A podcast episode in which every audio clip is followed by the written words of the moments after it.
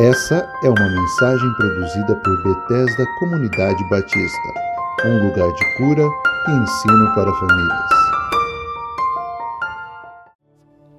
Amém, queridos. Vamos orar enquanto a banda vai também se posicionando, tomando os assentos. Abaixe a sua cabeça e vamos pedir ao Senhor que continue falando conosco nessa manhã. Deus, obrigado, Pai. Obrigado por essa primeira parte do culto. Obrigado porque o Senhor já falou conosco através do louvor. Obrigado porque o nosso coração, Deus, já está aqui como uma terra fértil, aguardando agora a tua palavra que vai ser exposta. Que nós possamos ouvir, que nós possamos aprender e que nós possamos, Deus, acima de tudo, colocar em prática a tua palavra. A tua palavra que é verdade, a tua palavra que nos dá esperança, nos dá direção, a tua palavra, Deus, que restaura a nossa vida, é a tua palavra que nos tira de uma vida sem sentido e nos dá propósito de vida. Obrigado, Pai, porque escolhemos vir aqui nessa, nesse domingo pela manhã.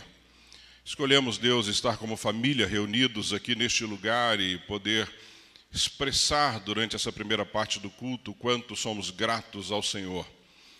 Através dos louvores, através das palavras, através da expressão corporal, nós demonstramos ao Senhor o quanto nós te amamos. E agora, Pai, fala conosco durante esse tempo na ministração da tua palavra. Que nós possamos ser verdadeiros discípulos de Jesus. Não deixe, Pai, que vivamos uma vida é, achando que estamos próximos do Senhor, mas distante. Achando que estamos servindo e não estamos servindo, porque estamos vivendo muitas vezes uma vida de desobediência. E o que o Senhor requer de nós, Pai, é obediência. Portanto, ajuda-nos a entender isso. Ajuda-nos, Pai, a confiar plenamente na Tua palavra. Ajuda-nos, Pai, a buscar a orientação do Senhor para todas as coisas da nossa vida. E assim, Pai, nós faremos a Tua vontade e traremos alegria ao Teu coração. Essa é a minha oração nessa manhã. Pedindo que o Senhor tire de nós toda preocupação, tanto aqui quanto aqueles que estão em casa que haja reverência, Pai, durante esse tempo também. Não só, é claro que durante todo esse culto, mas em especial neste momento, que a tua palavra será aberta e será, Deus, explanada aqui neste lugar. Oro, agradecido ao Senhor em nome de Jesus. Amém. Amém. Amém, queridos. Sente-se, por gentileza. Abra sua Bíblia em Atos dos Apóstolos e pode deixar aí no capítulo 3. Obrigado, querido. Deixa a tua Bíblia aí aberta em Atos, no capítulo 3. Nós vamos usar parte desse capítulo hoje, só para refrescar a tua memória. Há dois domingos atrás, eu preguei sobre a igreja impactante, a igreja que traz um impacto à sociedade, traz um impacto no entorno de onde ela está, traz um impacto uh, aonde o Senhor a leva. É? Então, isso foi há dois domingos atrás. Preguei lá em Atos, no capítulo 2, lá dos versos 42 ao 47, que fala da igreja primitiva. Domingo passado, o Felipe trouxe uma mensagem bastante atual sobre como nós podemos acelerar, é? aguardar e acelerar a vinda de Cristo. E quem esteve aqui domingo passado pôde é, desfrutar de uma mensagem bastante atual, bastante né, é, no momento que nós estamos vivendo, com guerra na Ucrânia, Rússia e assim por diante. E hoje, queridos, eu quero continuar falando aí no livro de Atos, que é um livro tão importante. Ah, e o tema da mensagem de hoje, a tarefa continua, ela não acabou, a tarefa continua. E esse é, é o tema da minha mensagem. Interessante que talvez a maioria de vocês lembrem que em 2016 nós tivemos aqui no Brasil a nossa Olimpíada. E uma coisa bastante interessante quando pensamos em Olimpíada é sobre a chama olímpica. Depois de da chama passar pela Grécia, depois de passar pela Suíça, ela chegou ao Brasil em 3 de maio de 2016, quando essa a chama olímpica chegou aqui. Ela passou por Brasília, percorreu 300 cidades aqui no território brasileiro e terminou no Rio de Janeiro, no dia 4 de agosto, para a abertura da cerimônia e o acendimento da pira, né? que é aquela chama olímpica que em toda Olimpíada é o auge, não é? Inclusive, o momento de acender a pira é cada país tenta fazer de uma forma é, mais bonita do que o outro país anterior. Então, é um momento bastante especial que essa chama é acesa. a chama olímpica, e essa pira apareceu pela primeira vez nos Jogos Olímpicos de 1928 em Amsterdã. Foi a primeira vez que essa chama aparece. Interessante que quatro anos mais tarde, em 32, ela voltou a ser acesa durante os Jogos em Los Angeles. E ela então se tornou um símbolo não é, nas Olimpíadas de todo o mundo. Tornou-se um símbolo. Então, durante ah, este período que ela, ah, é, durante as Olimpíadas, esse é o maior símbolo, ah, a chama na pira. Ah, um dos, dos criadores disso, um daqueles que pensaram a respeito disso, Pierre de Coubertin, ele dizia que a tocha olímpica siga o seu curso através dos tempos para o bem da humanidade, que a tocha olímpica siga o seu curso para o bem da humanidade, cada vez mais ardente, corajosa e pura.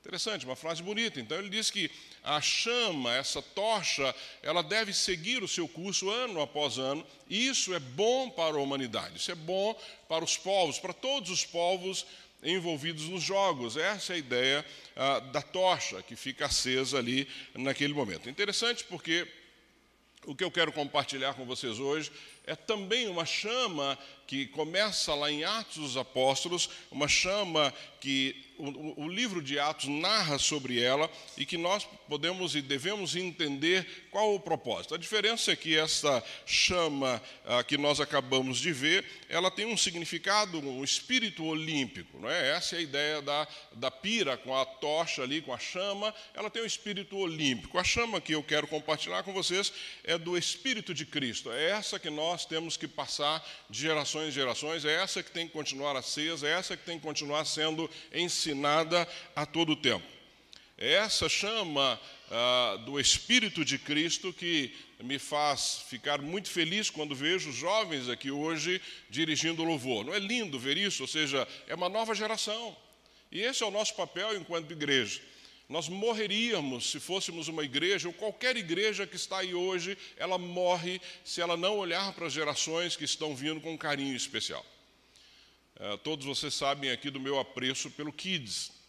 Para mim, pastor dessa igreja, a nossa igreja só vai ter continuidade se o que está acontecendo lá embaixo, é? e talvez muitos de vocês aqui não conheçam o nosso Kids, e eu te desafio a ir lá conhecer. O que está acontecendo lá embaixo é o que mantém essa igreja aqui uh, na sequência, na caminhada e a chama sendo passada. Eu lembro que quando eu era pastor aqui na primeira igreja batista de Santo André, as senhoras estavam orando no templo, um grupo grande de senhoras, e alguém me disse assim, pastor, mas essas senhoras estão usando o templo com esse número de mulheres, não era um número tão grande, era um número bom, mas um templo muito grande. E ele me disse assim, e naquela época eu era um dos administradores da igreja, ele disse assim, mas pastor, por que, que nós não damos a essas senhoras uma sala e aí o custo será menor? Porque não precisa usar o ar-condicionado, não precisa deixar as luzes acesas, não, não seria melhor? E eu disse para ele, meu irmão, eu e você estamos aqui hoje porque essas senhoras curvaram os joelhos durante muitos anos, oraram por nós. Essas senhoras que estão aqui hoje era a juventude do passado que manteve a igreja funcionando para que eu e você tivéssemos o privilégio de estar aqui hoje.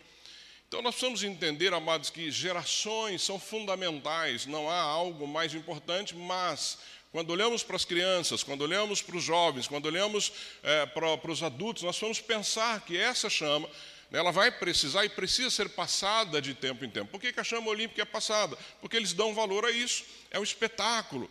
Não é? é algo que significa ou que simboliza todos os jogos. Esta chama do Espírito de Cristo é o que simboliza a minha caminhada e a sua caminhada, e por isso nós precisamos cuidar para que ela seja passada de tempo em tempo. Olhamos para o livro de Atos e olhamos aí que os patriarcas, os profetas do Antigo Testamento, eles carregaram bravamente essa chama. Eles não deixaram essa chama cair, eles ensinavam os seus filhos. Não é? Olhamos Deuteronômio no capítulo 6, diz assim: olha, a todo tempo, quando estiver andando, caminhando, conversando, arando a terra, ah, na alimentação, fale disso, ensine os seus filhos, oriente os seus filhos, para quê? Para que as gerações seguintes continuem com essa chama acesa. E esses homens, profetas, os apóstolos, os patriarcas, é? os crentes do Antigo Testamento, mantiveram essa chama acesa até que Cristo veio. Até o momento que Cristo pisou nesta terra e esta chama, então, deixa de ser algo ligado à lei e passa a ser algo ligado ao Senhor, porque Ele conquistou é, esta chama no meu e no seu coração através da sua morte e ressurreição na cruz. Amados, após Cristo ser levado aos céus, e nós conhecemos muito bem a história, não é? alguns, um grupo de cento e aproximadamente 120 revezadores, porque haviam ouvido de Cristo, haviam aprendido dele. Esses homens, então, têm a, a, a, o privilégio, mas também a tarefa, e por isso que eu usei o nome tarefa na minha, na minha mensagem, no tema da minha mensagem, de continuar ensinando e propagando essa chama que havia sido acesa. Porque Cristo vem, enche o coração desses homens de esperança, acende essa chama no coração deles, ele morre. Crucificado, como todos nós sabemos, ao terceiro dia ressuscita, sobe aos céus, e aqui o momento ah, em Atos dos Apóstolos, um momento muito especial, porque esses homens estão, no, no, talvez ali numa casa, num espaço pequeno, preocupados, sem saber exatamente o que ia acontecer, porque se você observar em Atos, você vai ver que o coração desse povo, desses 120 revezadores, talvez da tocha olímpica, eles estavam preocupados. O que fazer? Cristo foi aos céus, ascendeu aos céus, mas nós estamos aqui. E agora, como é que nós vamos dar continuidade nisso? Como é que nós vamos uh, dar continuidade nessa tarefa? E é interessante porque eu quero passear contigo, com você, né? e o termo passear é, é nos deliciarmos no livro de Atos, em algumas mensagens que eu quero trazer. Vocês vão ver que esses mesmos homens que estavam ali dentro de uma casa, não é, com medo, tensos, preocupados com o que ia acontecer, se tornam homens bravos, valentes ao longo da história do livro de Atos. É maravilhoso ver o que esse, uh, o que Deus pode fazer na nossa vida. Então ele narra exatamente como essa chama se espalha através desses atletas de Cristo. Se nós podemos usar esse termo, é um ministério tão bonito como os atletas de Cristo. Eram verdadeiros atletas que tinham que passar isso para as novas gerações. Não é? essa ideia que nós vamos trabalhar um pouco aí no livro de Atos, quando olhamos o que estava acontecendo ali naquele lugar. E é interessante porque quando nós olhamos e, e, e analisamos o texto, pensamos no que Deus estava para fazer ou fazendo através da vida desses homens de uma forma impressionante. Por isso, quando olhamos para Atos 1,8, que é um dos textos que eu vou usar nessa mensagem, diz assim: Mas recebereis poder ao descer o Espírito Santo sobre vocês, não é? E serão minhas testemunhas em Jerusalém, Judéia, Samaria e até os confins da terra. Ou seja, esses homens estavam ali aguardando da parte do Senhor uma orientação, porque Cristo havia dado a eles uma ordem muito clara: não façam nada, não façam nada, até que o poder do Espírito Santo venha sobre vocês. E esses homens ficam ali aguardando exatamente isso, temerosos, num lugar ali a, a, fechado, sem saber exatamente como iria acontecer, mas eles estão aguardando do Senhor. Interessante, porque quando esses homens são revestidos do Espírito Santo, eles se transformam completamente, são outras pessoas, são outros homens. Então, o segredo que esses homens demonstram para mim e para você, e aí nós precisamos entender para que a chama continue, é que eles criaram um, um, um, alvoroço no mundo à medida que eles foram empoderados, que é uma palavra tão usada hoje, mas esses homens foram empoderados quando receberam sobre eles o Espírito Santo. Ficaram ali cheios de, de desejo de servir, de pregar, de falar não é? E essa igreja que eu preguei há dois domingos atrás, uma igreja recém-nascida, ela começava a impactar o mundo de uma forma que ninguém podia imaginar. Por isso, amados, que eu entendo que a igreja Comunidade Batista Bethesda, Assembleia de Deus, Presbiteriana, qualquer outra igreja que pregue Cristo, de fato, ela pode impactar o entorno, ela pode impactar o mundo, ela pode fazer uma diferença que nós não temos, não temos como imaginar o que é possível fazer através do nome de Jesus. Basta observar que quando esses homens começam a propagar esse evangelho, começam a falar das boas novas, e você não precisa abrir, lá no, em Atos 17, Atos 17, no capítulo 6 e 7, nos versos 6 e 7 do capítulo 17, eles falam sobre esses homens que estavam ali aterrorizando o mundo. Ele diz assim: ó, estes que têm transtornado o mundo chegaram também aqui. Chegaram onde? Em Tessalônica, ou seja, quando esses homens chegavam numa cidade, a notícia se espalhava.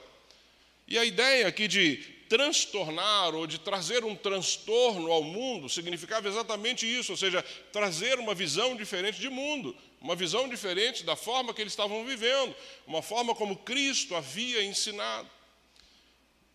Quando você chega num lugar, amados, você precisa chegar num espaço ou numa casa ou em qualquer lugar que você chegar, a tua chegada traz transtorno. Sabe o que traz transtorno? É um transtorno bom. Porque a tua chegada precisa trazer para as pessoas à tua volta um padrão de vida alto, uma forma de viver diferente. Uma forma de viver que, olha, ah, quando as pessoas olharem para você, vão olhar e falar assim: Poxa, é isso que eu quero, é isso que nós precisamos ser. Nós precisamos ser homens e mulheres que as pessoas almejem ser igual a nós, porque nós somos discípulos de Jesus. Essa é a ideia. E é isso que essa igreja fazia aqui, a partir do momento que eles receberam o Espírito Santo, a partir do momento que eles foram cheios do Espírito Santo, eles começaram a pregar o Evangelho para todas as direções. A chama se espalha de coração em coração, de pessoa em pessoa, ah, sai de Jerusalém, nós vamos ver, a mensagem do Evangelho, ela começa a se espalhar por todas as regiões. Homens que estavam dentro de uma casa, quietinhos, acanhados, com medo, a partir desse momento eles passam então a ser homens ousados, mulheres ousadas. Lucas escreve Atos, um médico, escreveu um dos evangelhos e escreve o livro de Atos. Lucas é o autor de Atos, não há nenhuma dúvida nisso, só para você se contextualizar. Atos é escrito aproximadamente no ano 62 depois de Cristo, ou seja, no ano 62, ah, quando Atos dos Apóstolos ele é escrito. Ele é um historiador bastante competente, fica claro quando olhamos toda a narrativa de Atos o quanto ele era um historiador competente. Defendia todo o livro, ele faz uma defesa dos ah, benefícios do cristianismo, os benefícios de você ser um discípulo de Jesus. Ele escreve a Teófilo, você vê isso logo quando você começa a ler ah, o livro de Atos. Interessante porque Teófilo era alguém ali muito bem relacionado, então ele era um elevado oficial romano havia se convertido ao cristianismo e com certeza Teófilo estava ouvindo algumas, uh, algumas fake news, que é uma palavra tão usada nos nossos dias. E quando Lucas então escreve de uma forma detalhada, ele diz assim: ele quer falar para Teófilo e para todos aqueles que pudessem ler de fato o que era o cristianismo. Aquelas notícias falsas que eles haviam, é, que chegavam até eles, não tinham fundamento. Então Lucas ele faz uma defesa exatamente mostrando isso, mostrando que uh, o cristianismo, ou seja, ele é favorável, ou seja, que alguns oficiais e ele então fala a Teófilo que tinha oficiais romanos que eram favoráveis ao cristianismo e que alguns até se tornaram cristãos, haviam se convertido ele fala para Teófilo que os romanos, as autoridades, não conseguiram encontrar acusação contra Jesus e seus discípulos, os seus apóstolos. Nós sabemos disso, ou seja, não conseguem ter uma acusação formal contra ele. E ele também deixa claro no livro que as autoridades romanas reconhecem que o cristianismo era uma religião legal, ou seja, eles não eram ilegais, não, é? não era uma seita, mas sim uma forma pura, uma forma pura do judaísmo. Então Lucas, ele reúne provas aqui no livro de Atos, e por isso é que você deve estudar o livro de Atos com afinco, para mostrar que o cristianismo ele era legítimo, ele era inofensivo, ele era legal e ele trazia benefícios para aqueles que se propunham não é, a viver de fato o cristianismo. Então é isso que Lucas narra no livro de Atos. O, livro de Atos, também para você se posicionar bem nesse sentido, porque eu vou usar nas minhas próximas mensagens, não é? ele tem algumas coisas bastante interessantes. Por que estudar o livro de Atos? Por que, que esse livro é importante para mim para você?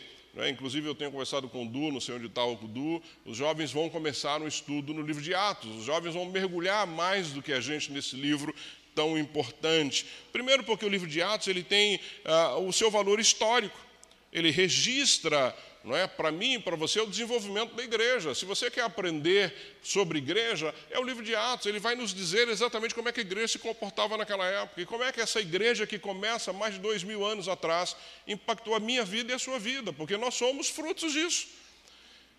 Imagine que nós vamos fazer sete anos de comunidade Batista Bethesda. Eu tenho procurado fazer algumas coisas que permaneçam eu tenho muito claro no meu coração que uma igreja ela não nasce e permanece com o mesmo grupo, ou seja, claro que eu vou passar, claro que você vai passar. Enquanto Cristo não voltar, eu espero que a comunidade Batista Bethesda continue.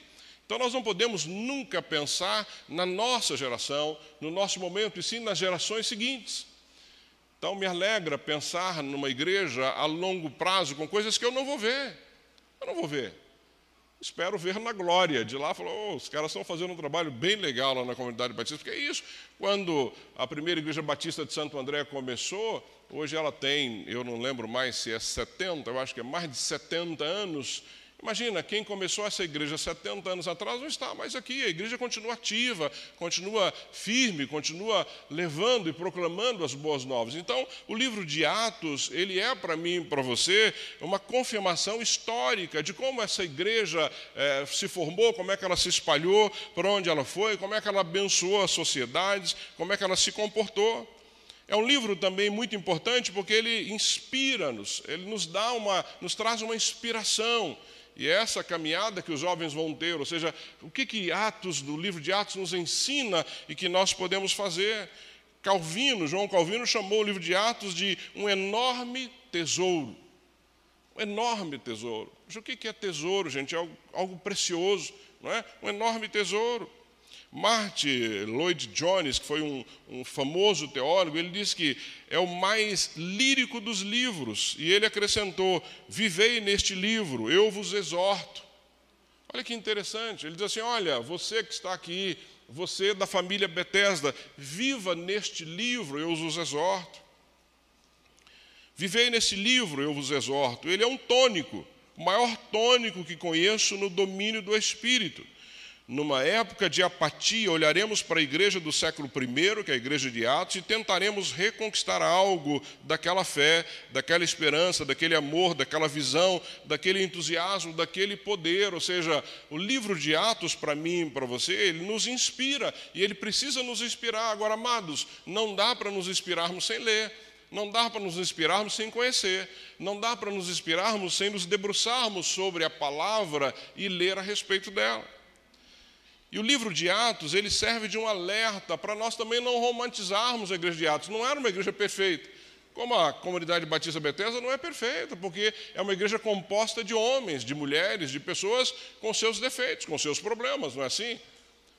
Igreja, para mim, eu sempre tive uma visão de igreja muito clara. Uma igreja é um grande hospital. É um grande hospital. Onde as pessoas chegam de todas as formas, com todos os problemas. Eu estive com a Toninha essa semana, no, no, ela teve um cálculo renal, uma crise renal, e na sexta-feira tivemos que passar bom tempo na Santa Helena.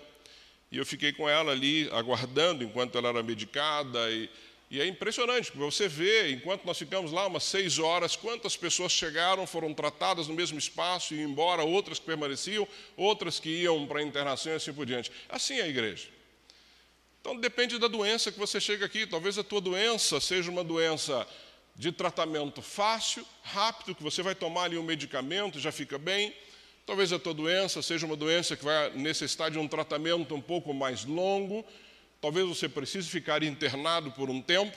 E talvez você já esteja aí para ter alta, ou talvez você já esteja de alta. Essa é a ideia da igreja. Nós somos um grupo de pessoas que passamos por doença Talvez você esteja sentado e agora você esteja são, curado, sem nenhuma doença nesse momento. Amém por isso. Mas talvez você esteja com uma doença aí grave. O Senhor vai cuidar de você e tem cuidado de você.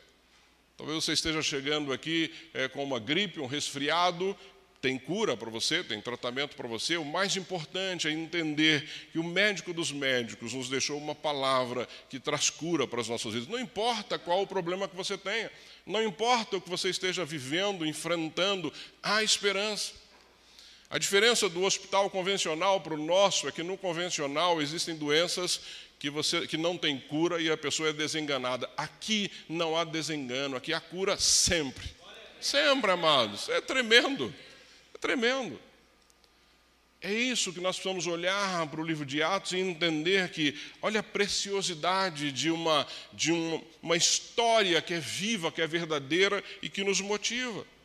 Então, Atos nos mostra isso. A igreja de Atos, a igreja primitiva, que é uma igreja que precisa ser modelo para nós, não era uma igreja perfeita, como nós não somos e como não vai ser no futuro, mas servimos a um Deus que é perfeito, a um Deus que é bom, a um Deus que é amoroso e que nos dá esperança sempre. Então nós precisamos do livro de Atos pelo seu valor histórico, pela sua inspiração espiritual e sua espiritualidade pé no chão, não é? sem, sem um, um romantismo, sem romancear aquilo que não precisa ser romanceado.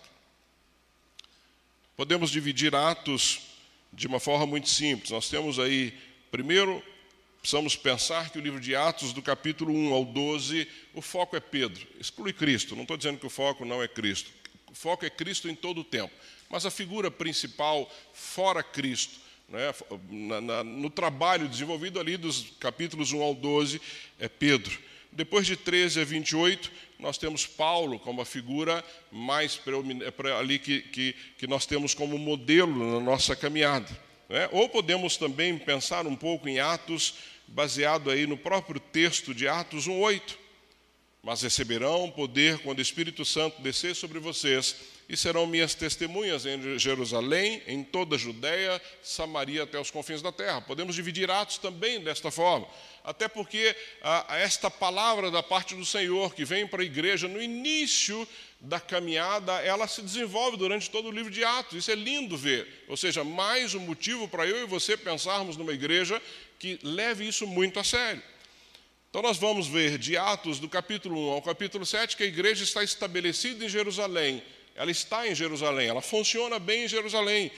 Lá em Atos 2, 46 e 47, e é um texto que eu já usei há duas semanas atrás, diz: todos os dias, ele está falando da igreja estabelecida ali, todos os dias, continuavam a reunir-se no pátio do templo, partiam o pão em suas casas e juntos participavam das refeições com alegria e sinceridade de coração louvando a Deus e tendo a simpatia de todo o povo. E o Senhor lhes acrescentava diariamente os que iam sendo salvos. Ou seja, a igreja estava estabelecida. E aqui é o ponto para mim que eu, eu, eu, todos os dias, quando eu estou orando aqui, eu falo, Senhor, que nós não sejamos uma igreja só de Santo André. Que nós não, não fiquemos acomodados, que, poxa vida, olha que legal, tem bastante gente. É, amados, eu fiz um levantamento a semana passada, nós tínhamos 113 pessoas aqui, adultas, e nós tínhamos 46 pessoas que frequentemente vêm ao culto e, e não vieram. Nós temos hoje lugares vazios. Se, se, você, se todo mundo da nossa igreja acordar hoje e falar assim, hoje eu vou à igreja e vier todos, não cabe mais aqui dentro. Só para você entender, não cabe, não cabe. Poderíamos ficar tranquilos, né? Assim, ah, poxa já chegamos a um número bom, enche a igreja, todo domingo nós temos um número muito bom, mas não. Ou seja, esta igreja estabelecida aqui em Jerusalém, ela ficou acomodada, ela ficou, poxa vida, está tão gostosinho aqui, agora nós somos né, um número grande. Quando olhamos a história da igreja de Jerusalém, de 120 para 3 mil, depois mais 4 mil, depois, ou seja, uma igreja, vamos ficar aqui. Vamos construir um templo grande, vamos ficar aqui tranquilos. A igreja, em dois anos, ela nasceu, cresceu, foi aprovada, foi purificada, foi fortalecida, mas estavam acomodados, cada um com seu banquinho sentadinho ali, curtindo não é? as reuniões, o partir do pão, o compartilhar. Mas, amados, quando olhamos para Atos, a igreja poderia ficar só em Jerusalém? Não, havia necessidade de um passo além, havia necessidade deles continuarem caminhando. E olha, e é impressionante, porque aquilo que o Senhor define, determina, se cumpre. Então, quando olhamos o que aconteceu com essa igreja, ou seja, ela não estava dando um passo à frente para ah, alcançar a Judéia e Samaria. E você vai ver que dos capítulos 8 a 12, eu quero te incentivar depois a ler, você vai ver que a igreja se espalha pela Judéia e Samaria. Ela se espalha por toda aquela região. E se espalha por quê? Porque esse povo estava acomodado e Deus então manda para a igreja de Jerusalém o quê? Uma perseguição. Uma perseguição. Atos 8, capítulo 8, verso 1, que é o inverso de 1, 8, deixa claro o que estava acontecendo. Atos capítulo 8, verso 1 diz assim: E Saulo, que depois se transforma em Paulo, e todos nós sabemos disso, e Saulo estava ali consentindo na morte de Estevão. Lembra que Estevão é o primeiro mártir da igreja, ou seja, Estevão é apedrejado e morre, não é? Por defender, por falar o nome de Cristo. Mas diz aí, e Saulo estava ali, consentindo na morte de Estevão. Naquela ocasião, desencadeou-se grande perseguição contra a igreja em Jerusalém. Todos, exceto os apóstolos, foram dispersos pelas regiões de onde? Da Judéia e Samaria. Uma igreja não pode se acomodar. Nós não podemos olhar para a nossa igreja e falar, ah, agora chegamos aonde nós queremos. Não, amados, aonde nós queremos é confins da terra. Onde nós queremos é, onde, é ir para todos os lados, é falar não só em Santo André. Ou seja, quando olhamos aqui para Judéia e Samaria, esse é o nosso, é, a, a, o nosso território, ou seja, para onde o Senhor está nos enviando. Ou seja, aonde vamos falar? Vamos nos contentar só com Santo André? Não. Vamos fazer parcerias, vamos buscar outras igrejas, vamos trabalhar em conjunto, vamos pegar a nossa juventude para visitar outras igrejas, para trazer outros jovens para cá, para fazer intercâmbio, para fazer trabalhos, para fazer viagens missionárias de curto prazo, para fazer viagens missionárias até confins da terra. Eu estou indo agora em agosto para Cuba. Se você quiser ir comigo, venha falar comigo. É isso que nós precisamos entender. A igreja não pode se acomodar, ela precisa se espalhar, ela precisa enviar, ela precisa mandar os seus discípulos para todas as regiões. Porque neste momento que a igreja se espalha, é? lembrem-se que a igreja naquele momento era uma igreja restrita a judeus. Em Jerusalém era uma igreja de judeus, era uma igreja, poxa vida, todo mundo ali. Quando ela se espalha para Samaria, para a Judéia, ela se torna uma igreja que começa a alcançar os gentios, afinal de contas, Cristo não veio só para os judeus. Então imagina que se essa igreja tivesse ficado em Jerusalém, ela não alcançaria os gentios. E ela então começa a alcançar todos aqueles que queriam ouvir as boas novas, o evangelho de Cristo. Mas havia um terceiro passo que ela precisava dar. Afinal de contas, Atos 1,8 fala até confins da terra. Se você então observar dos capítulos 13 a 28, você vai ver que essa igreja então se expande, ela vai para todas as regiões, ela começa a fazer missões mundiais, ela começa a alcançar outras, outros lugares. Atos capítulo 13, 13, versos de 1 a 3, Atos capítulo 13, de 1 a 3, diz assim: Na igreja de Antioquia havia profetas e mestres, Barnabé, Simeão, chamado Níger, Lúcio de Cirene, Manaém, que fora criado com Herodes, o tetrarca, e Saulo. Enquanto oravam o Senhor e jejuavam, disse o Espírito Santo: Separem-me Barnabé e Saulo para, que a, para a obra que os tenho chamado. E assim, depois de jejuar e orar, impuseram-lhe as mãos e os enviaram. Enviaram. Olha a igreja aqui fazendo missões mundiais. Olha a igreja primitiva lá de Atos, preocupada com os outros povos, com outros países. E ao longo, amados, de 30 anos, essa igreja sai de Jerusalém, de um pequeno lugar, de um quarto ali que eles estavam, e ela começa então não é, a se espalhar e atinge o mundo todo conhecido daquela época. Lindo isso. Uma igreja que entendeu porque Cristo os chamou. Se você observar no final do livro de Atos, no capítulo 20, versos 30 a 31, Atos capítulo 20, 30 a 31. Por dois anos inteiros, Paulo permaneceu na casa em que havia alugado e recebia todos os que iam vê-lo. Pregava o reino de Deus e ensinava a respeito do Senhor Jesus Cristo abertamente, sem impedimento nenhum. Ou seja, o medo deu lugar à coragem. O medo deu lugar à coragem constrangimento, amados, que eles sentiam naquele momento, deu lugar e deu espaço à convicção de que eles tinham que levar o Evangelho a todas as nações. Não eram mais escravos, mas eram livres para pregar, para ensinar, para compartilhar com as pessoas. A chama se espalha. A chama que começou lá em Jerusalém, ela se espalha por todo o mundo conhecido naquele momento. A chama de Cristo precisa ser espalhada por mim e por você. Da mesma forma que esses homens lá atrás começaram a espalhar a chama, eu e você precisamos espalhar as chamas. Nós recebemos essa chama, não podemos guardar para nós, temos que levar a outras.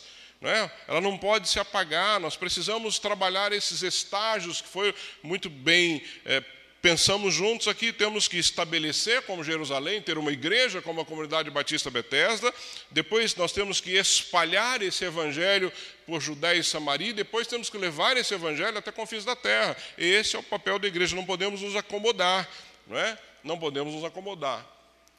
Que estágio você está?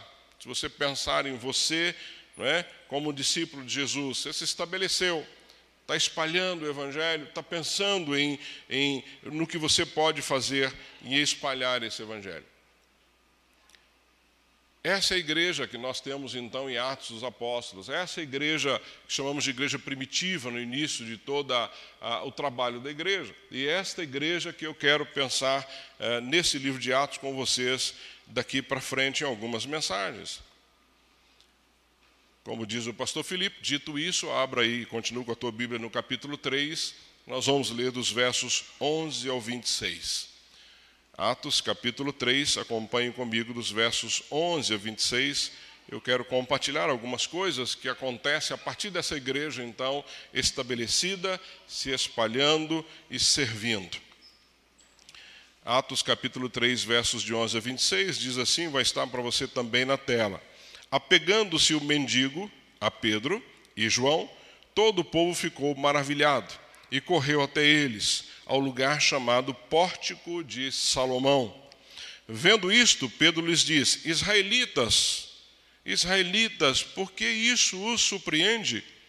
Por que vocês estão olhando para nós como se tivéssemos feito este homem andar por nosso próprio poder ou piedade? Pela fé no nome de Jesus, o nome curou este homem que vocês veem e conhecem. A fé que vem por meio dele lhe deu esta saúde perfeita, como todos podem ver.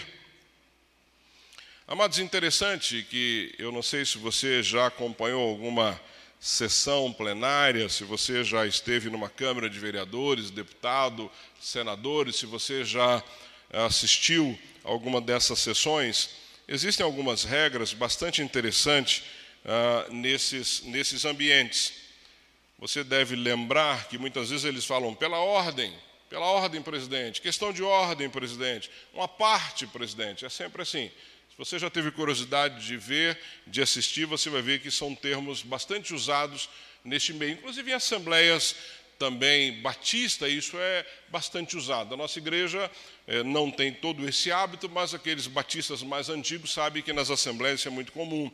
A parte, quando a pessoa pede, é, é, a ideia é acrescentar algum comentário ou manifestar uma opinião, seja ela a favor ou contra. Então, quando você pede uma parte no discurso parlamentar, você quer acrescentar uma opinião àquilo. Quando você fala que é uma questão de ordem, você quer tirar uma dúvida, um esclarecimento. Questão de ordem, presidente, o que o Sidney está falando está no estatuto, está na lei e assim por diante. E pela ordem, a ideia pela ordem aqui é quando você quer enfatizar, você quer esclarecer, você quer manter a legalidade no trabalho. Então, pela ordem é quando você dá ênfase naquilo que está acontecendo. Pela ordem é quando você quer dar mais veracidade àquilo que está sendo falado. Então, pela ordem, eu acrescento algo ou defendo algo que vai dar mais crédito àquilo que está sendo falado ou dar o crédito devido a quem é, é de fato e de valor. Então eu queria usar esse termo aqui com Pedro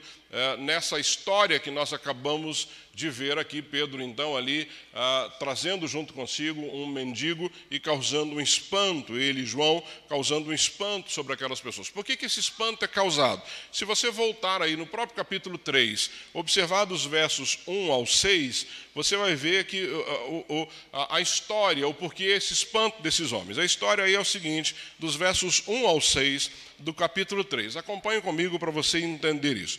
Pedro e João, e aqui eu vou ler na versão ao meio da revista e atualizada, Pedro e João subiam ao templo para a oração da hora nona. Lembrando então que eles já tinham tido aquela experiência lá atrás, estavam cheios do Espírito Santo. Então Pedro e João subiam ao templo para a oração da hora nona. Era levado um homem coxo de nascença, o qual punham diariamente à porta do templo, chamado, chamada de Formosa, para pedir esmola aos que entravam. Vendo ele a Pedro e João que iam entrar no templo, implorava que lhes dessem uma esmola. Pedro, fitando juntamente com João, disse: Olha para nós. Ele os olhava atentamente, esperando receber alguma coisa.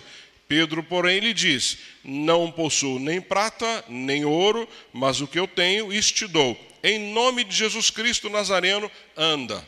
E aí você vai ver Pedro toma esse homem pela mão, imediatamente seus pés tornozelos se firmam, e de um salto ele começa a andar e entrou com eles no templo. Esse é o fato que está acontecendo aqui, ou seja, Pedro e João acabaram de ser usados pelo Senhor ali fora e entram então com esse homem, com esse mendigo, que era um aleijado, para o templo. E por isso todo esse alvoroço começa a acontecer, ou seja, todo mundo que estava ali dentro começa a olhar para eles, começam a, a, ficar maravilhados. Eu imagino ali os sussurros, imagino os comentários, um no ouvido do outro, ali, olhos arregalados, todo mundo sem entender muito bem o que estava acontecendo. E aí, amados, Pedro literalmente não é? Talvez ele tenha dito assim: judeus, pela ordem, eu quero acrescentar alguma coisa aqui. É isso que Pedro faz ali.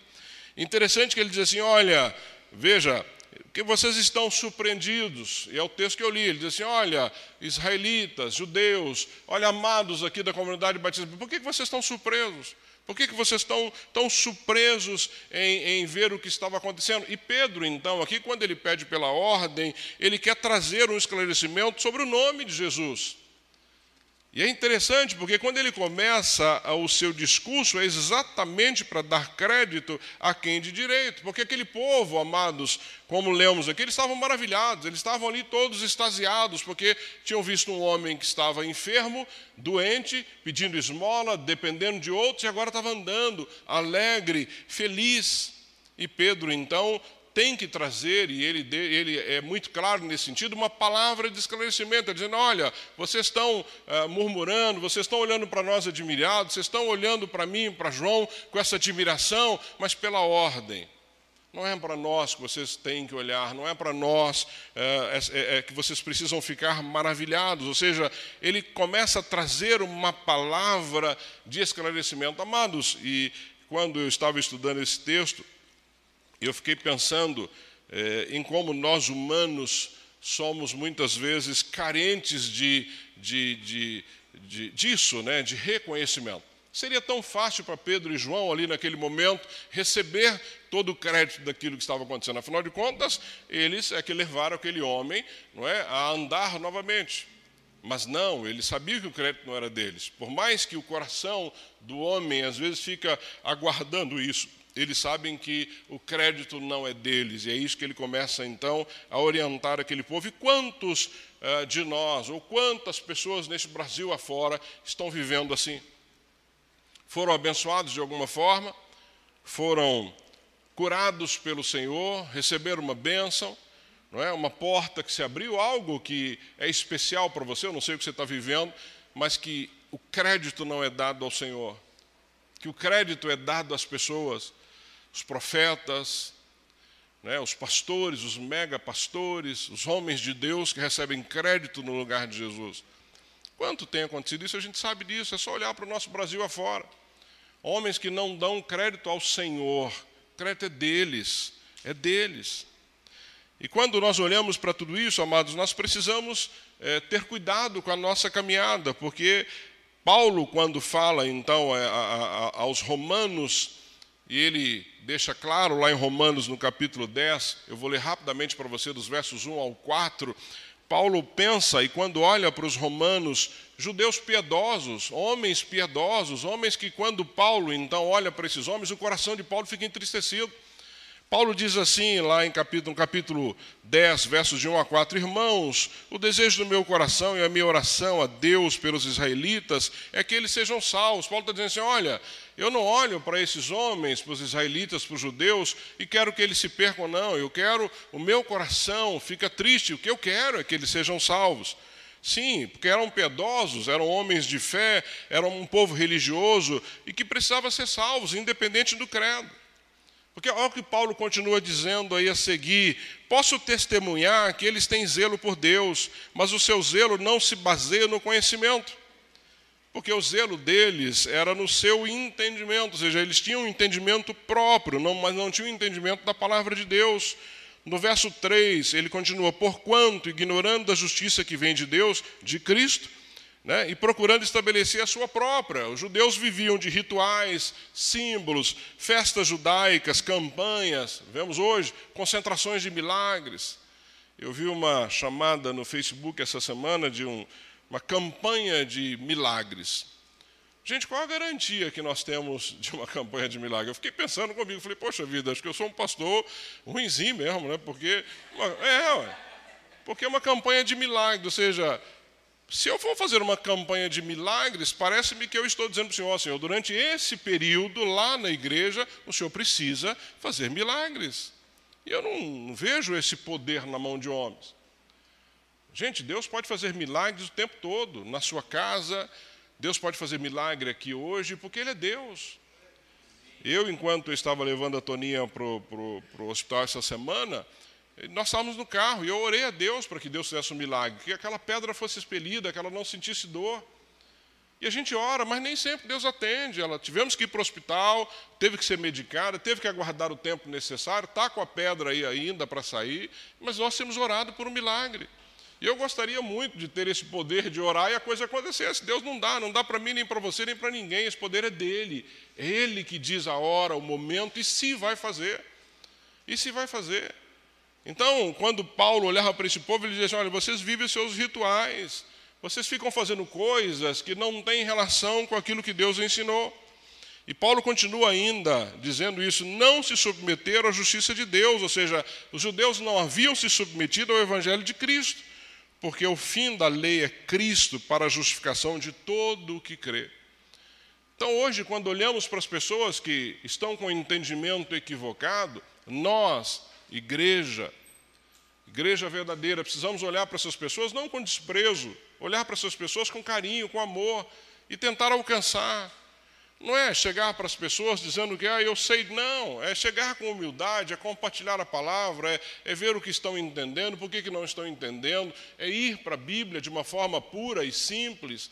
Mas hoje nós estamos vivendo um momento de muita gente buscando um milagres do Senhor, que olham exatamente só para os milagres, mas não olham para Cristo.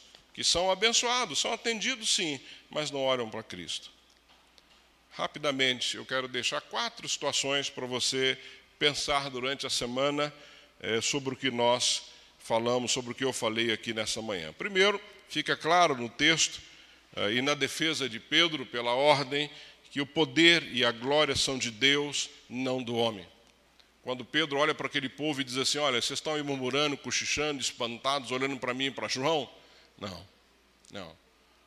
Poder não é nosso. Poder não é nosso. Poder está no nome de Jesus. Quem fez o milagre foi Ele. Ele que fez o milagre. Amados, se nós não tomarmos cuidado, nós vamos ficar ali, não é? é trazendo para nós, recebendo crédito, mérito daquilo que não é nosso. Cuidado. Cuidado se você é alguém que ora e Deus usa a sua vida. Continue dando crédito ao Senhor. Cuidado se você é alguém que Deus sempre dá uma palavra de sabedoria para orientar as pessoas. Cuidado, o crédito não é seu. Não é seu. Um cantor gospel bastante conhecido, chamado Azaf Borba, tem mais de 700 louvores escritos. E alguém disse para ele um dia: Poxa vida, mas as pessoas aí, os cantores, cobram verdadeiros valores altíssimos para se apresentar, ah, é um comércio ah, com as músicas, com aquilo que se produz.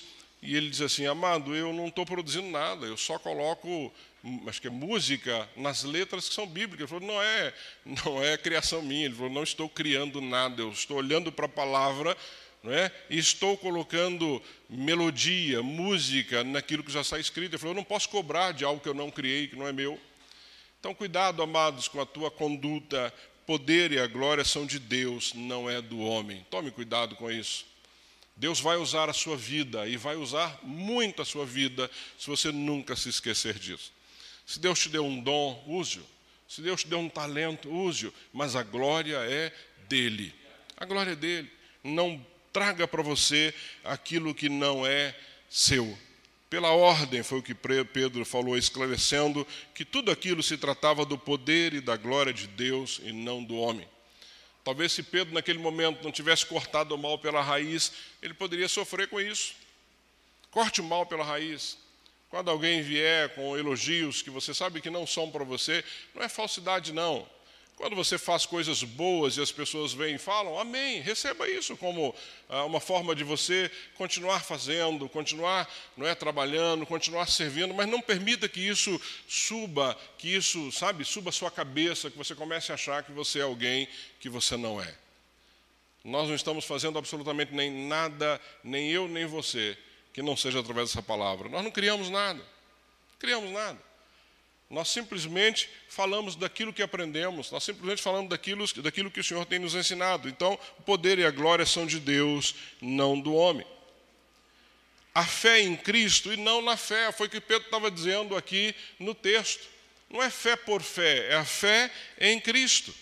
Né? Ele esclareceu para aqueles homens, Pedro relembrou à multidão quem era Cristo, autor do milagre e, portanto, digno de fé. O mesmo Cristo que eles mandaram para a cruz. Porque Pedro aqui é interessante, porque ele usa este momento para também dizer: olha, é o mesmo Cristo que vocês mandaram para a cruz. É esse Cristo que fez com que esse homem aleijado tivesse o seu físico completamente restaurado. Mas esse homem teve fé em Cristo. E ele deixa isso muito claro. Pedro, no seu discurso, que aqui é o segundo discurso que ele faz, ele volta lá em Abraão, ele volta lá nos, nos patriarcas, ele começa a narrar para esses homens, para eles entenderem quem eles tinham colocado na cruz, as escolhas que eles tinham feito. Mas que se eles tivessem fé neste homem, se eles tivessem fé em Cristo, a vida deles podia ser diferente. Quem salva e quem cura é este nome, que é um nome sobre todo nome não é a fé. Sim, é preciso ter fé, confiar, pedir, nós vamos fazer isso, entregar. Mas a fé que nós temos vem por meio dele, não por meio daquilo que nós estamos vendo. Amados, quando o texto fala sobre a fé do tamanho de um grão de mostarda, quando os discípulos pedem para Jesus: Olha, Senhor, nos aumenta a nossa fé. E ele diz: Olha, se você tiver fé do, da fé do tamanho de um grão de mostarda, você vai dizer para aquele monte: mude de lugar, ele muda que Jesus está ensinando para os discípulos não é o tamanho da fé, é ter fé. Quando eles olham, se a tua fé for do tamanho de um grande mostarda, você precisa ter fé. É? E eles não tinham fé. Fica claro quando você olha na caminhada dos discípulos, eles não tinham fé. Por isso que eles pedem isso ao Senhor. Eles, olha, vocês, uh, os apóstolos disseram ao Senhor, aumenta a nossa fé. E ele responde, Está lá em Atos, Lucas, capítulo 17, de 5 a 6. Se vocês tiverem fé do tamanho de uma semente de mostarda, poderão dizer a esta moeira: arranque-se e plante-se no mar, e ela lhes obedecerá. Ou seja, não é ter fé, não é o tamanho da fé, desculpa, não é o tamanho da fé, mas é ter fé. É ter fé. Eles achavam que eles tinham ah, que ter uma fé aumentada. Jesus dizia: não, vocês não precisam ter a fé aumentada, vocês precisam ter fé. É exatamente isso que nós precisamos. Então, amados, eu e você precisamos ter fé em Cristo, não fé na fé. Não fé por fé, é fé em Cristo, porque é Ele que salva, Ele que transforma, Ele que cura, Ele que muda a nossa história, Ele que mudou a nossa história, Ele que tirou de uma vida não é triste e te pôs alegria no coração, Ele que te tirou de uma vida que ia na direção do inferno e te trouxe para uma vida na eternidade com Ele é fé em Cristo. Terceiro e penúltimo, o tesouro está no céu e não na terra. É que ele está dizendo para esses homens, ou seja, esses homens, a esperança deles, qual era a esperança dos israelitas, dos judeus? É que voltasse o Messias, não é? que restabelecesse o reino de Israel nessa terra. Eles estavam vivendo com essa convicção. Eles queriam a volta do, do Messias que iria restabelecer ah, ah, o reino deles nesta terra. E aí, Pedro, de uma forma brilhante, e eu, esse texto eu quero ler, e você depois pode ler na tua casa, versos 17 a 21 do capítulo 3. Capítulo 3, 17 a 21, ele diz assim: Agora, irmãos, eu sei que vocês agiram por ignorância, bem como seus líderes. Ele está falando sobre terem punido, terem crucificado Cristo. Mas foi assim que Deus cumpriu o que tinha predito por todos os profetas, dizendo que o seu Cristo haveria de sofrer. Verso 19. E aí, Pedro traz uma exortação para aqueles homens. No 19 ele diz assim: Arrependam-se, pois, e voltem-se para Deus, para que os seus pecados sejam cancelados, para que venham tempos de descanso da parte do Senhor e ele mande o Cristo, o qual lhes foi designado, Jesus. É necessário que ele permaneça no céu, até que chegue o tempo que Deus restaurará todas as coisas. Amados, é no céu que está o Cristo que virá nos buscar. Ele não vai estabelecer como os judeus esperavam naquele momento. É? é de lá que vem a nossa esperança, ou seja, nosso tesouro está no céu. Nosso tesouro está com o Senhor. E muitos crentes têm colocado seus corações nas coisas desta terra, nas paixões, não é? mas nós precisamos olhar é, para o nosso compromisso com o Senhor. Meu compromisso é com Cristo, meu desejo é servi-lo, meu desejo é trazer alegria ao seu coração.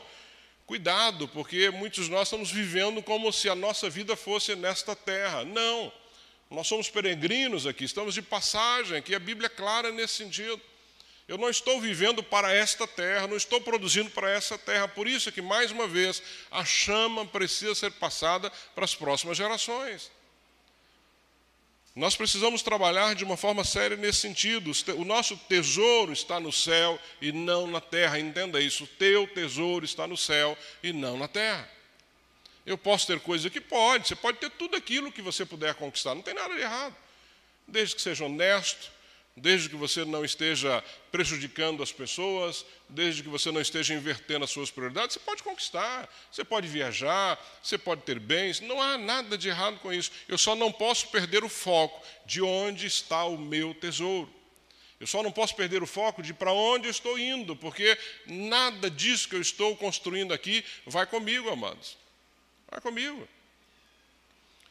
O que você vai deixar de fato não são bens, chama-se legado legado para as próximas gerações, legado para a sua família, legado para a sua história. Eu constantemente cito aqui o pastor Edson Queiroz, isso é legado. Um homem que o Senhor já levou, já está com o Senhor, mas está aí a história dele. Quantos outros deixam um legado fantástico? É isso que nós vamos trabalhar e é para isso que nós vamos trabalhar. Os teus bens vão ser motivo de briga, não tenha dúvida disso. As famílias aí brigam depois que falece alguém, que é uma confusão. Começa lá com o inventário, ou coisa maldita, porque é uma confusão danada. Não é assim, eu assino, não assino, eu quero, eu compro. E assim é. Assim é. Eu tenho tratado alguns casais, e infelizmente alguns que não têm saída. Às vezes vai para a separação. A briga começa ali. Tem briga hoje até pelo cachorro. Quem fica com o cachorro, parte no meio, pega lá igual Salomão e divide, cada um leva metade. Não é? Então, nós precisamos tomar cuidado de onde está o nosso coração. Aonde está o nosso coração? Quanto tempo nós estamos investindo em coisas desta terra? E quanto tempo nós estamos investindo em coisas do céu, espirituais, eternas? De novo, amados, conquiste o que você puder, não tem nada de errado. Se você for bem sucedido naquilo que você faz, não tem nada de errado, é fruto do seu trabalho, só não perca o foco. Uma irmã me procurou esses dias e, infelizmente, ela está trabalhando três domingos e folgando um. Eu falei para ela, falei, irmã, vamos orar para Deus te dar um outro emprego, porque Deus vai te dar uma outra porta, um outro emprego, uma outra coisa para você fazer, porque nós somos cristãos, nós separamos o domingo para o Senhor, nós precisamos estar como família. Nós vamos estar juntos. Lembra que eu falei do hospital, um ajudando o outro. Agora, você vai todo domingo trabalhar, você perde o contato com a família, na fé, esfria.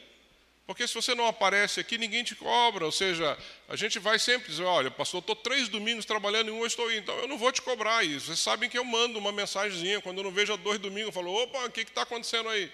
Está tudo bem? Mas isso é família, nós vamos caminhar assim, ou seja, o foco precisa estar no céu. Então, se você está trabalhando de domingo e não pode vir ao culto, amados, vamos começar a orar nesse sentido, para que Deus dê a você um emprego que te permita estar na igreja de domingo, participar das atividades da igreja de domingo. E por último, que Pedro ensina para esses homens, que a espiritualidade ela é regida pela Bíblia, não pela experiência. Essa era uma outra coisa que esses homens viviam, porque eles olhavam para o passado, para as gerações é, proféticas do passado, Moisés, Samuel, Abraão, e eles se guiavam pelas interpretações pessoais do que havia acontecido. Eles estavam até então vivendo em função dessa orientação, não pela palavra, mas pela experiência. E aí Pedro traz para eles mais uma orientação nesse sentido, dos versos 21 a 26, que ele diz assim: olha, como falou, versos 21 a 26 do capítulo 3 de Atos, como falou há muito tempo por meio dos seus santos profetas, Pois disse Moisés, Pedro não desmerece o que estava sendo falado lá, o que foi falado no passado, ele acrescenta. Pois disse Moisés: O Senhor Deus lhes levantará dentre seus irmãos um profeta como eu. Ouça-no em tudo que ele lhes disser. Quem não ouvir este profeta será eliminado do meio do seu povo. De fato, todos os profetas, de Samuel em diante, um por um, falaram e predisseram estes dias. E vocês são herdeiros dos profetas e da aliança que Deus fez com seus antepassados. Ele disse a Abraão, por meio de sua descendência, todos os povos da terra serão abençoados. Tendo Deus ressuscitado o seu servo, enviou-o primeiramente a vocês para abençoá-los, convertendo cada um de vocês das suas maldades. Ou seja, o que Pedro está dizendo para aqueles homens ali reunidos naquele lugar, que a nossa espiritualidade ela tem que ser regida por este livro, por esta palavra, e não pela experiência pessoal de alguém. Amados, a tua espiritualidade precisa ser regida por esta palavra, por isso que ela é importante. Porque senão, se ela não for regida por essa palavra, ela vai ser regida pela espiritualidade ou pela experiência de alguém, ou seja, eu sempre vou me basear em alguém. E eu preciso me basear nessa palavra. Eu não quero aqui na igreja que as pessoas olhem para mim, o pastor Felipe, ou qualquer outra pessoa, e vivam de acordo com as nossas experiências ou a nossa espiritualidade. É de acordo com esta palavra. A garantia de que nós não vamos errar nunca é se nós vamos para esta palavra, porque esta não tem erro. Esta não tem erro. E é por isso que é importante, enquanto nós estamos pregando, que você cheque o texto, que você leia, que você estude, que você acompanhe. E esses homens viviam baseados na experiência dos profetas do passado. E nós precisamos viver a nossa vida baseados nesta palavra. É na Bíblia que Deus corrige o nosso foco, é nela que ele se manifesta a mim e a você, é nesta palavra. A espiritualidade é regida pela Bíblia e não pela experiência. Estude essa palavra. Venha participar das nossas escolas bíblicas dominicais.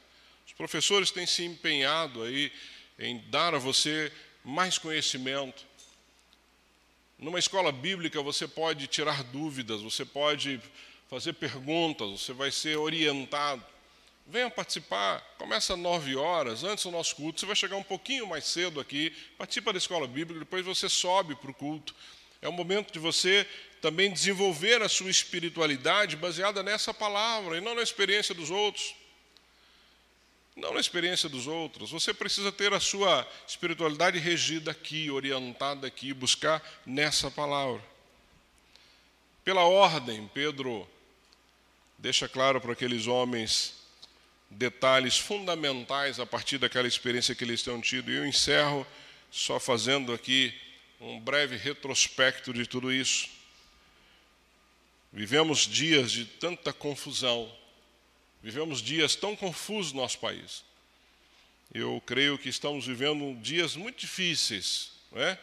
Muito difíceis. E nós precisamos ter a palavra de Deus, porque é ela que traz ordem esse caos que nós estamos vivendo. Caos, inclusive, no nosso meio. Caos, inclusive, entre os evangélicos. É uma pena, mas estamos vivendo um caos. Caos nos nossos corações, cheio de dúvidas do que fazer, do que seguir, do que é certo, do que não é certo. Por isso que nós precisamos ter muito claro esta palavra na nossa vida. Pedro fala para aqueles homens, e ali, só para você relembrar, e eu termino aqui, ele diz assim: olha, o poder e a glória são de Deus, não do homem. Poder e a glória são de Deus, não do homem. A fé é em Cristo. A fé é em Cristo, não na fé, não é fé por fé. Não é acreditar por acreditar, mas é acreditar em, é acreditar nele, é acreditar em Cristo, é ter fé nele. Tesouro está no céu, não na terra. Cuidado com a nossa caminhada nessa terra. Você pode deixar aí um patrimônio gigante, mas não deixar nenhum legado. Você pode deixar uma herança linda sem nenhum legado. Você pode deixar um patrimônio maravilhoso, todo mundo fica assim, poxa, que legal, mas não deixou nada além disso, que vai acabar que a traça come, que o governo destrói, confisca, não é? Mas não deixou um legado. A espiritualidade é regida pela Bíblia e não pela experiência das pessoas. Vá para a palavra, mergulhe na palavra, estude a palavra, oriente-se pela palavra e não vai ter erro na tua vida. Eu deixo só algumas perguntas para você levar para casa e pensar a respeito, fazendo uma autoavaliação. Onde você busca poder em Deus ou nos homens? Poder para viver, poder para caminhar, poder para orar, poder para crer. Aonde você está buscando esse poder? A quem você atribui suas glórias quando você tem resultado de alguma coisa? Quem está recebendo os créditos disso? Qual o conteúdo da sua fé? Você hoje tem condições de compartilhar a sua fé com outras pessoas de forma convicta, né, dizendo qual o motivo, qual o motivo da sua fé. Onde está o seu tesouro? Que tesouro você está produzindo? E por último, pelo que você rege a sua espiritualidade? Pela experiência das pessoas ou por esta palavra que tem que dar norte na sua vida? Como diria Pedro, precisamos da palavra, pela ordem, Senhor, nós precisamos da palavra. Deus te abençoe, nós possamos ter uma caminhada linda pelo livro de Atos, alguns domingos aí pela frente. Eu quero realmente que ao final nosso possamos olhar para o livro de Atos com um carinho especial. Toda a Bíblia com um carinho especial, claro, mas Atos porque vai nos dar norte para algumas coisas que nós precisamos fazer. Abaixa a sua cabeça, quero orar contigo. E eu peço em nome de Jesus que você realmente faça uma avaliação da sua vida. Cada mensagem que você ouvir aqui nesta igreja, você possa sair daqui pensando em como está a tua caminhada segundo esta palavra. Deus, muito obrigado, porque nesse segundo discurso de Pedro, ali Deus no templo, depois de o Senhor usar Pedro e João de uma forma tão linda, usaram para que aquele homem aleijado, mendigo que tinha uma vida condenada a permanecer na porta pedindo esmola. Esse homem foi curado, restaurado pelo Senhor. Mas Pedro, pai, em momento nenhum trouxe para ele o mérito, a glória daquilo que havia acontecido. Ele deixa claro que o poder e a glória são do Senhor. O poder e a glória são teus. Livra-nos, Pai, de querer isso. Livra-nos, Pai, de almejar. Livra-nos, Pai, de reivindicar. Que nós possamos viver cada dia das nossas vidas, Pai, sendo usados pelo Senhor de várias formas, com dons, talentos, cura, palavra, orientação, consolo, ombro, ouvido. Deus, que o Senhor nos use. Às vezes, Pai, nós precisamos ser ouvidos, as pessoas simplesmente querem falar, ou as pessoas muitas vezes querem simplesmente dar um abraço, às vezes, Deus, as pessoas não querem uma palavra, elas querem só alguém que ouça, poder abrir o coração, poder compartilhar. Que o Senhor possa usar as nossas vidas, Pai, que nós possamos dar ao Senhor o crédito disso.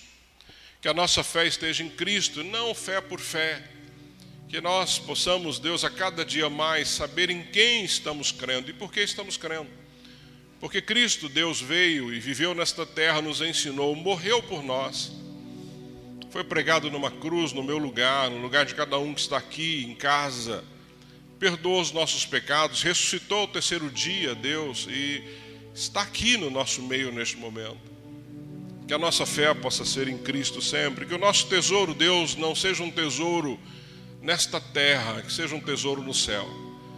Pai, que quando cada um aqui passar, nós possamos ter deixado um legado a chama possa ter sido passada para os nossos filhos, para os nossos netos, que a igreja possa passar, Deus, essa chama para as outras gerações, que nós possamos entender, Deus, o porquê o Senhor nos chamou e de que forma essa chama deve permanecer. Como foi colocado lá da chama olímpica, Deus, naquele momento para o bem da humanidade, mas a tua chama, Deus, é que transforma a humanidade. Não só traz o bem, mas transforma, traz esperança, salva, restaura, muda vidas, muda famílias, muda lares, muda histórias. Que assim seja, Pai. Que a palavra seja a regente da nossa vida, que a nossa espiritualidade, que a nossa forma de viver seja baseada nessa palavra. Pura, e simplesmente nessa palavra. Livra-nos, Pai, de viver de acordo com a experiência dos outros, que eu tenha as minhas próprias experiências nessa palavra. Oh, Pai, usa a comunidade Batista Bethesda não só aqui na nossa Jerusalém, mas na Judéia, Samaria e até os confins da terra. Usa as nossas vidas. Não nos permita, Deus, sermos uma igreja acomodadas, que estejamos tranquilos com aquilo que estamos produzindo aqui. Nós podemos fazer, produzir muito mais Toca no coração do teu povo, Deus, para que seja um povo abençoador. Seja um povo, Deus, convertido por inteiro. Eu te agradeço porque nós somos aqui, Deus, um povo generoso. Mas, como eu tenho dito, Pai, nós podemos fazer muito mais do que estamos fazendo. Podemos enviar mais do que estamos enviando, podemos sustentar mais do que estamos sustentando. Portanto, Pai, continua fazendo o teu povo aqui um povo generoso, continua fazendo do teu povo um povo corajoso, que esteja disposto a ir também até os confins da terra. Levanta, Deus, entre os nossos jovens, vocacionados que queiram servir ao Senhor em outros lugares, em outros povos, em outras nações. Isso foi tão forte no Brasil durante tantos anos, isso foi se perdendo com o tempo. Portanto, toca no coração, Senhor, dos nossos jovens, dos nossos adultos. Pai, eis-me aqui, envia-me a mim, que nós sejamos esta igreja, Pai, com uma visão de Jerusalém, mas sem perder de foco confins da terra. Que cada um possa sair daqui hoje, Deus, fazendo uma autoavaliação da sua vida, da sua história, baseado lá no livro de Atos, que Lucas, de uma forma tão especial, pôde escrever e deixar para a gente com tantos detalhes.